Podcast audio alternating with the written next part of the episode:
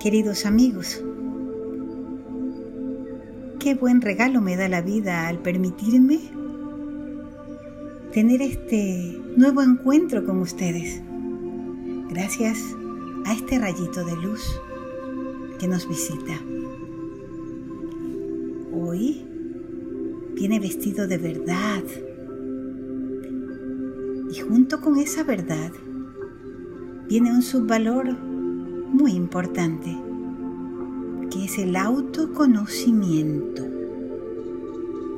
Autoconocimiento.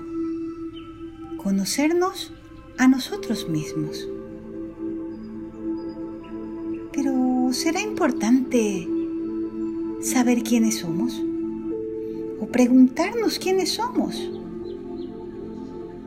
Muchas veces creemos que somos simples seres humanos con un cuerpo, un nombre, una casa, una ubicación social.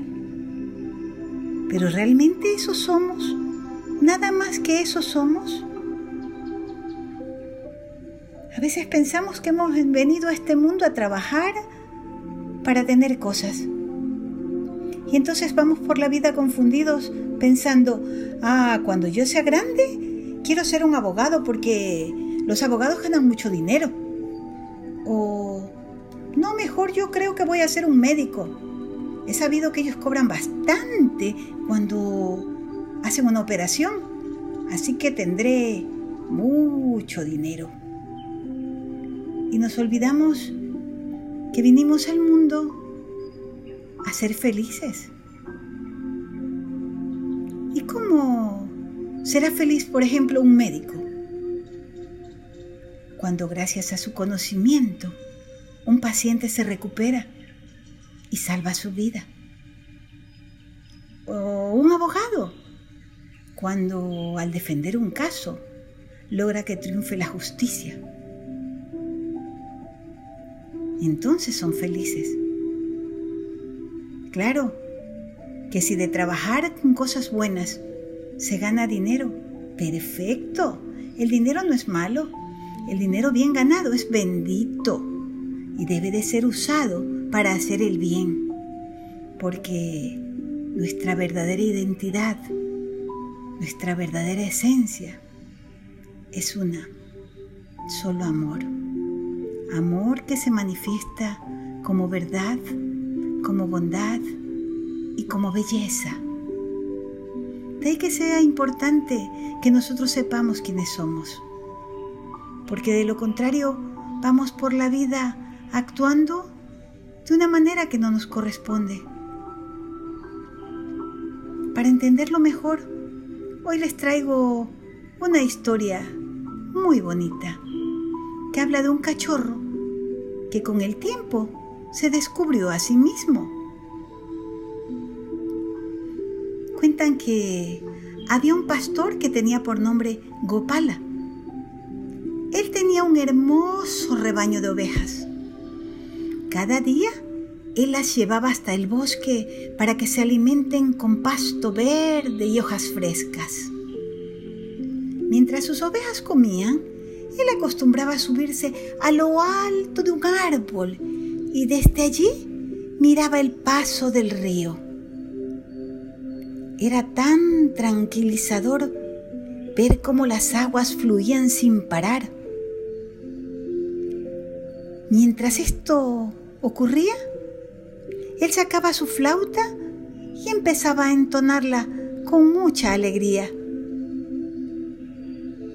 Uno de esos días, Copala se encontraba contemplando el río desde lo alto del árbol, cuando vio que en la orilla yacía una leona muerta y a su lado estaba un pequeño cachorrito.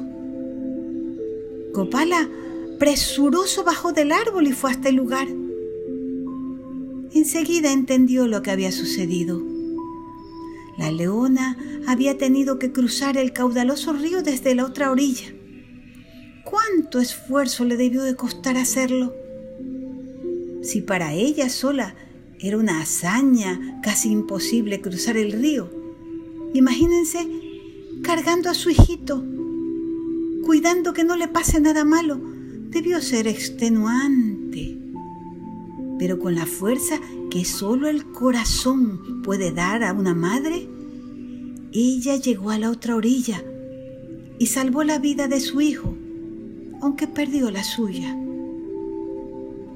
Entonces, Gopala tomó al cachorrito y se lo llevó hasta su casa.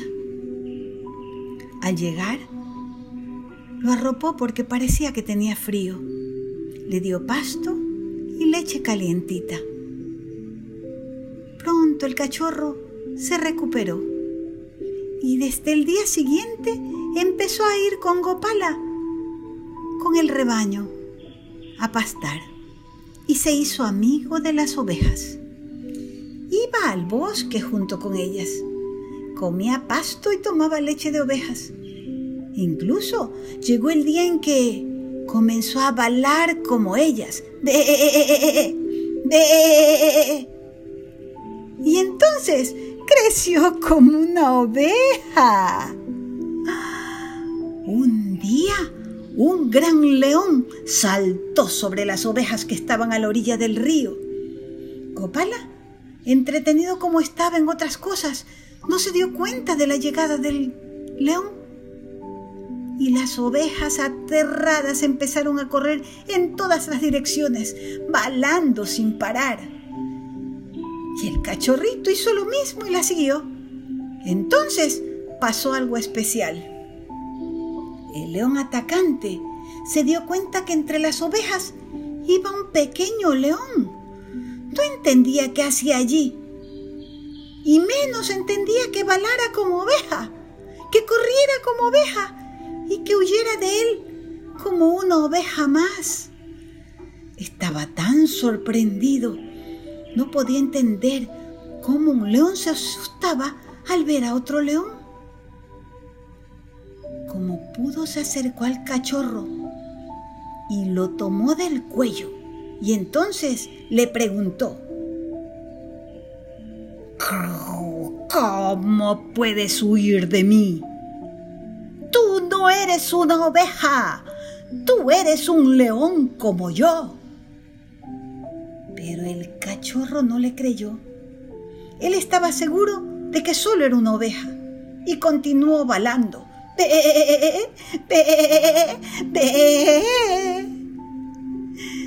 Pero el león no lo dejó ir. Lo tomó nuevamente del cuello y lo llevó hasta la orilla del río y le dijo, Mírate en el agua. ¿Puedes ver tu imagen? ¿No ves que eres igual a mí? El cachorrito con mucho miedo miró las dos imágenes en el agua. Estaba sorprendido al encontrar que su propia imagen era exactamente igual a la del león, solo en pequeña escala. Y el león grande entonces dio un gran rugido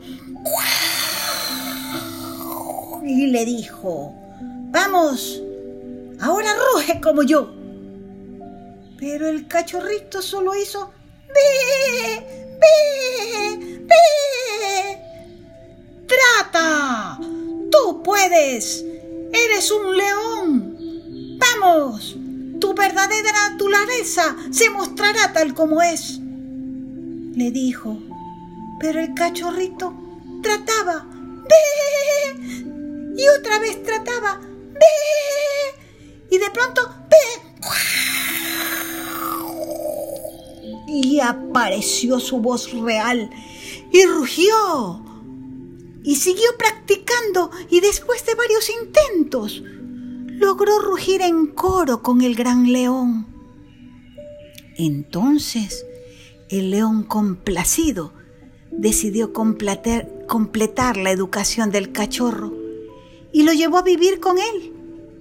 Le recordó todo lo que un león debe de saber y se fueron a vivir a la profundo del bosque. Muchas veces nosotros somos como el cachorro del león.